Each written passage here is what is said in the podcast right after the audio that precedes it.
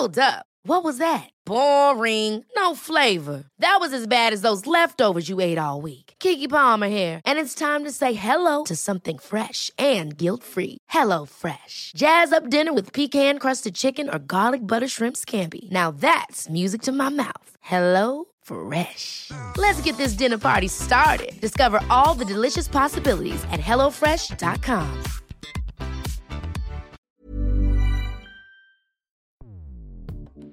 Escuchas. Escuchas. Escuchas un podcast de Dixo. Escuchas Fuera de la Caja con Macario Esquetino.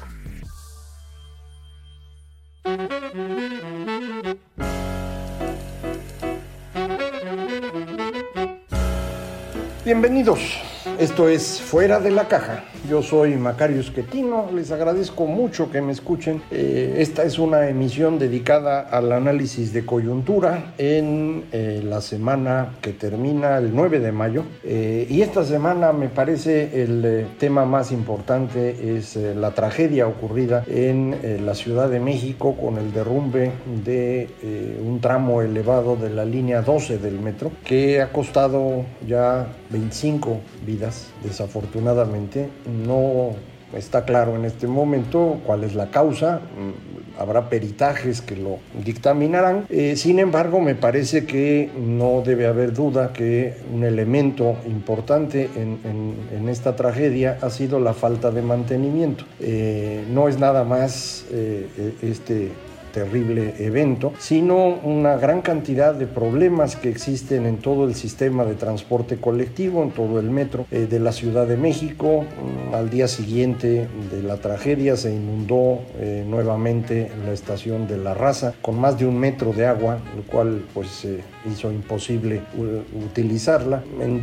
Tiempos recientes se desplomó una escalera en una estación eh, de la línea 2, hubo un accidente un choque entre dos convoys. Eh, hubo también el incendio del centro de control del metro, de manera que pues eh, creo que es evidente que este eh, sistema de transporte, que es el más importante de la Ciudad de México, eh, está en condiciones deplorables debido a falta de mantenimiento. No se han invertido los recursos suficientes. Tampoco se ha invertido adecuadamente en el drenaje de la ciudad. Por eso cada vez que llueve, y lo veremos en las próximas semanas, hay inundaciones que desde los tiempos de Marcelo Ebrard en el gobierno de la ciudad ya se llamaban encharcamientos para no aceptar que eran inundaciones, producto de problemas que todos conocemos en la Ciudad de México, que se va hundiendo, se pierde pendiente y entonces el sistema de drenaje no funciona adecuadamente, pero le ha faltado el mantenimiento requerido para evitarlo. Eh, lo mismo ocurre en, eh, la red de agua potable, lo mismo ocurre en la pavimentación, en todo el mobiliario urbano, eh, en la iluminación. es realmente una ciudad que se ha deteriorado significativamente mi trabajo, uno de mis trabajos, que es eh, dar conferencias, me ha permitido ir a, varias ciudades eh, del país y siempre me ha sorprendido en los años recientes que eh, estas ciudades a las que me hacían el, favor de invitarme, eh, mucho más pequeñas que la Ciudad de México, estaban en mucho mejor condición. Eh, y, en varias ocasiones lo comenté a quienes me habían invitado, cómo una ciudad pequeña podía estar en mejores condiciones que la capital del país. y la, la, explicación me parece que proviene de una decisión que se tomó desde el inicio del gobierno de Andrés Manuel López Obrador en la ciudad de México, estoy hablando del 2001, eh, cuando eh, a él se le ocurre eh, repartir dinero a través de estas pensiones para adultos mayores. Algo que lo hizo muy popular, indudablemente.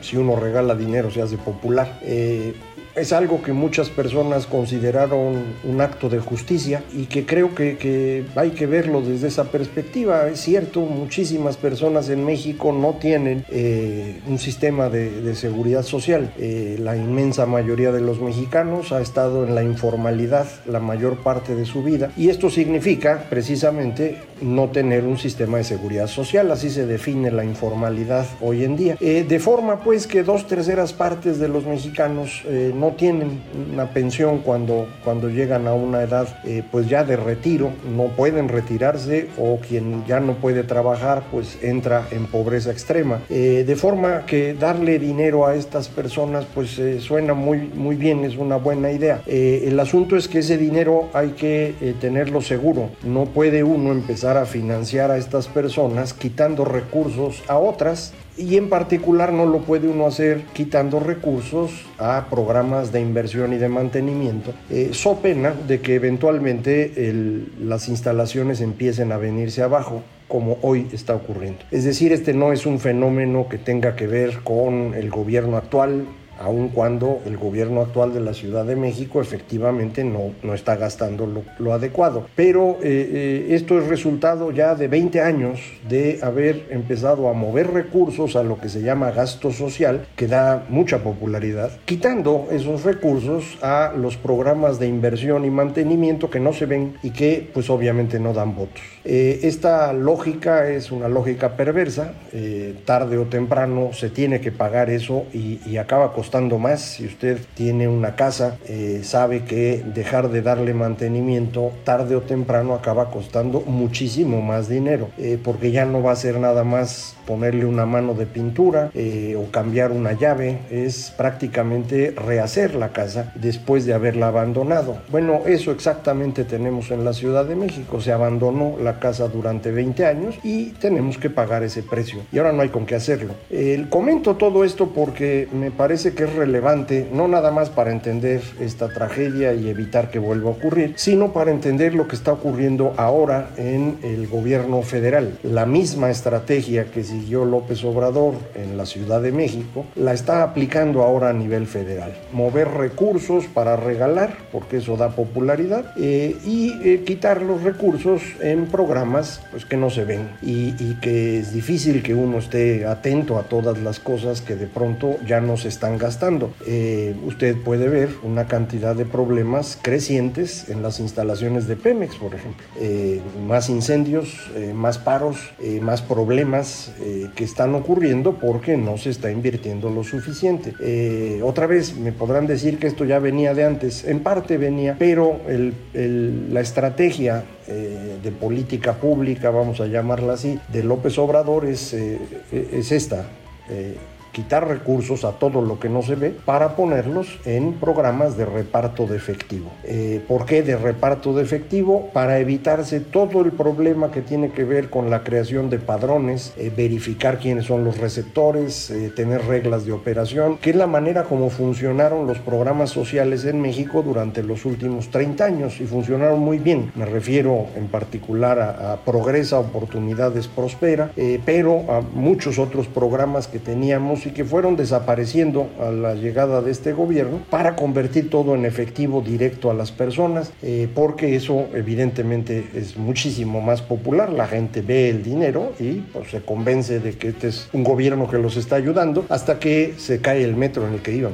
eh, porque eh, los accidentes no ocurren a quienes son más ricos, ocurren a personas que también están en condiciones difíciles y, y que son los que tienen que pagar todos los días las dificultades dificultades de tránsito, los problemas, los accidentes, las tragedias como la estamos viendo el día de hoy. Eh, y este fenómeno me parece lo estamos eh, construyendo ya a nivel federal. Ha sido muchísimo más rápido. Eh, el arranque de este gobierno, la administración empezó a repartir dinero los jóvenes construyendo el futuro, al programa este de Sembrando Vida, que es una tragedia ecológica. Eh, se multiplicó la pensión para los adultos mayores no dan las cuentas, eh, por eso tuvieron que subir la edad de jubilación de 65 a 68. Luego el presidente anunció que le iba a bajar a 65 después de la elección. Vamos a ver si esto es cierto, no tienen con qué pagar ese dinero. Eh, como no existían estos recursos que ellos imaginaban que estaban en la corrupción,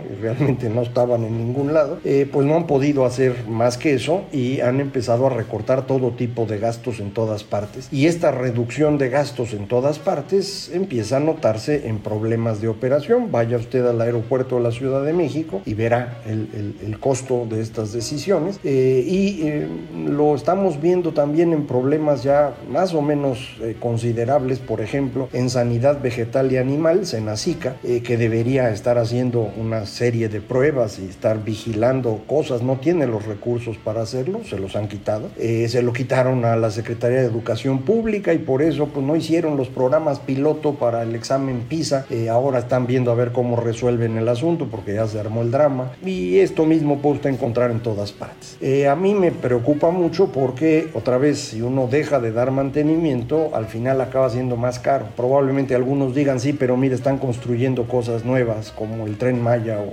Dos Bocas o Santa Lucía. Son, son proyectos malos, lo hemos platicado ya muchas veces, hay una evidencia abrumadora de que esto no es una buena idea. El caso del aeropuerto es realmente trágico. Nos costó 330 mil millones de pesos cancelar el aeropuerto. Toda la discusión que se ha dado alrededor de esto es por eh, el intento de la Secretaría de Hacienda de eh, engañarnos para decirlo con toda claridad. Costó ciento y tantos mil millones la pura cancelación, pero se quedaron los bonos que hay que estar pagando. Y a la hora que incluye uno el costo a valor presente de estos bonos que se van a pagar durante décadas, eh, llegamos a los 330 mil millones de pesos, que, hay que pagarlos, ¿eh? no, no hay salida. A eso hay que sumarle el costo del nuevo aeropuerto, más ahora hay que hacer un tren para poder mover a las personas de la Ciudad de México al aeropuerto, que va a costar una fortuna y que mm, vamos a ver cómo funciona. Tuvieron que cambiar el espacio aéreo, esto ha generado muchas quejas en la Ciudad de México, no le puedo decir si son correctas o no, pero ahí están las quejas. Eh, no hay ganancia en esto, hay pérdida total, eh, por donde le vea. No hay manera de que los tres aeropuertos que estaban tratando de tener, la Ciudad de México que se está cayendo, eh, Santa Lucía que todavía no lo terminan y Toluca que no da por la altura, eh, no hay manera que estos tres aeropuertos puedan tener un sistema eficiente, eh, que sea mejor que el aeropuerto de la Ciudad de México nuevo, el que se estaba construyendo en Texcoco, que incluso hace un par de semanas ganó un premio por ser uno de los mejores proyectos a nivel mundial. No ganamos nada, perdimos cuando el señor presidente canceló el aeropuerto antes de llegar a la presidencia de manera formal, muchas personas lo interpretaron como un gran gesto político, demostrar que él tenía el poder. Yo creo que es una demostración innecesaria. Todos sabíamos que él tenía el poder. El mismo presidente Peña le había ya dado todo para gobernar. Tenía una mayoría amplísima en la Cámara de Diputados que muy poco después se convirtió en mayoría calificada. No necesitaba hacer nada. Eh, si hubiera dejado el aeropuerto eh, en construcción, tendríamos hoy un aeropuerto ya en funciones, eh, mucho mejor que el que está en la Ciudad de México. No hubiéramos perdido la confianza de inversionistas, que es lo que explica la caída de la economía durante 2019, de manera que hoy estaríamos en mejor condición. El mismo López Obrador estaría en una mejor condición, pero quiso hacerlo.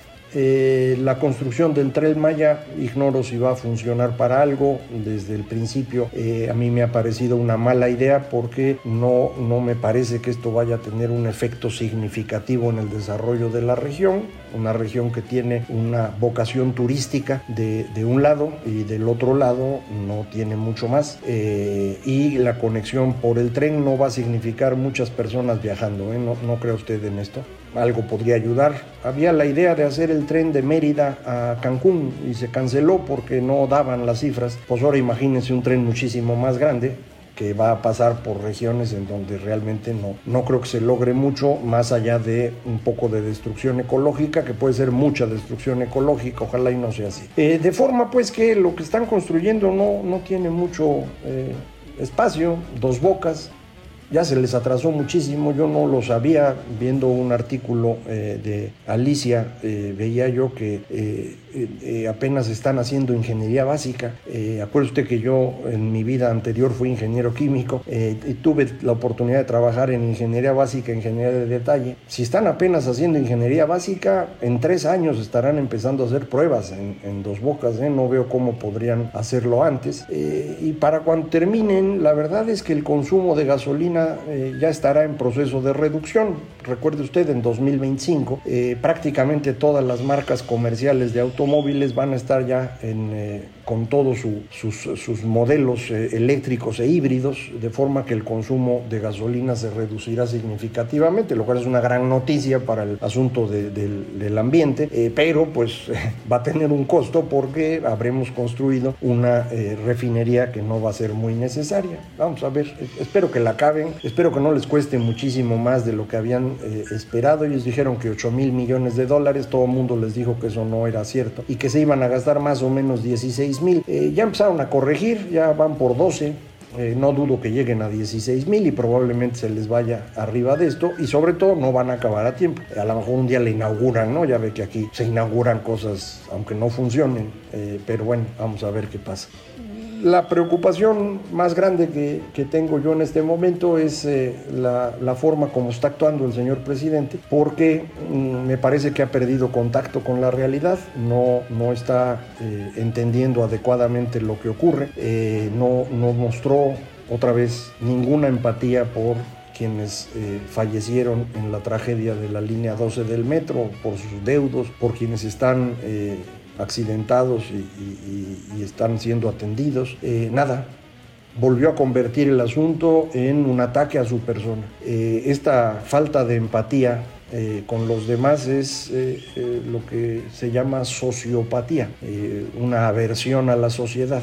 si usted le suma a eso el narcisismo del señor presidente que se considera un iluminado, un elegido, alguien que entiende al mundo mucho mejor que cualquier otro ser humano, ya no diga usted cualquier mexicano, eh, el asunto se, se, pone más peligroso. Y si le agregamos la tercera característica que los eh, psicólogos llaman maquiavelismo, esta eh, capacidad de no respetar ninguna regla con tal de obtener un objetivo, algo que es muy notorio en su desprecio por la Constitución, por la las reglas, por el sistema electoral, por cualquier eh, derecho de las personas. Eh, la combinación de estas tres características, eh, narcisismo, sociopatía y maquiavelismo, es lo que se conoce como la tríada oscura, que prácticamente hablando es la maldad. me parece que el señor presidente sufre de estos tres males. No soy un psicólogo, no podría yo, aunque lo fuera, hacer un diagnóstico de una persona a la que hace más de 20 años que no veo. Eh, sin embargo, me parece que sí es algo que deberíamos empezar a discutir. Eh, la salud del presidente es un tema de seguridad nacional eh, y la salud no es nada más si trae una afección cardíaca o se enferma de COVID. La salud mental también es importante, muy importante. Y creo que convendría que el señor presidente fuera atendido por expertos en, en el tema, que sabrán ellos eh, diagnosticar adecuadamente y en su caso decirme que estoy totalmente equivocado y que no, no entiendo nada. Si lo hacen, lo aceptaré sin, sin duda alguna, eh, pero creo que sí, sí se requiere este diagnóstico y sí se requiere un tratamiento y sí se requiere eh, que la gente cercana al presidente le empiece a decir, oiga señor, son seres humanos. No, no, no se nos han muerto 500 mil mexicanos por la pandemia así nada más. No se puede seguir diciendo que vamos bien en esas condiciones. Eh, no puede usted dejar abandonados a quienes eh, sufren una tragedia como la de la línea 12, que es producto de errores del gobierno. No sé de cuál gobierno, pero son errores del gobierno. Fue el gobierno el que construyó la línea 12, es el gobierno el que opera la línea 12, es el gobierno el que debe dar mantenimiento no hay otros más que ellos. Entonces, pues hay que atender esas cosas. Eh, es el trabajo de quien gobierna, hacerse responsable, no evadir, no convertirse en víctima, no andar buscando quiénes son los que lo atacan. Eso no es lo que hace un gobernante. Eh, creo yo que eh, Andrés Manuel López Obrador no está calificado para el cargo que tiene. Me gustaría mucho que se diera cuenta y se fuera. No va a pasar. Eh, pero pues nosotros tenemos la oportunidad de empezar a ayudarlo en este proceso de salida. Y este 6 de junio, dentro de cuatro semanas, hay que ir a votar. Y hay que demostrar con el voto que, que no estamos contentos con lo que está ocurriendo y que dentro de los procesos legales que tenemos, nos gustaría que el Señor se retirara lo más pronto posible y mientras eso ocurre, que deje de hacer daño a este país. Eh, vamos a seguir platicando de esto el tiempo que se pueda. Eh, a lo mejor este nerviosismo que tiene el presidente lo orilla a a, impedirnos opinar. No sé si lo vaya a intentar, pues vamos a ver, ¿no? Eh, nosotros aquí seguimos. Eh, muchísimas gracias. Esto fue Fuera de la Caja.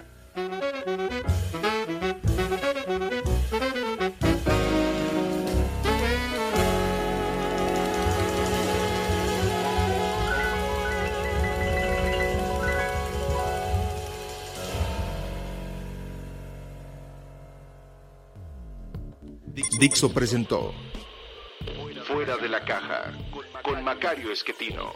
La producción de este podcast corrió a cargo de Verónica Hernández. Coordinación de producción, Verónica Hernández. Dirección General, Dani Sadia.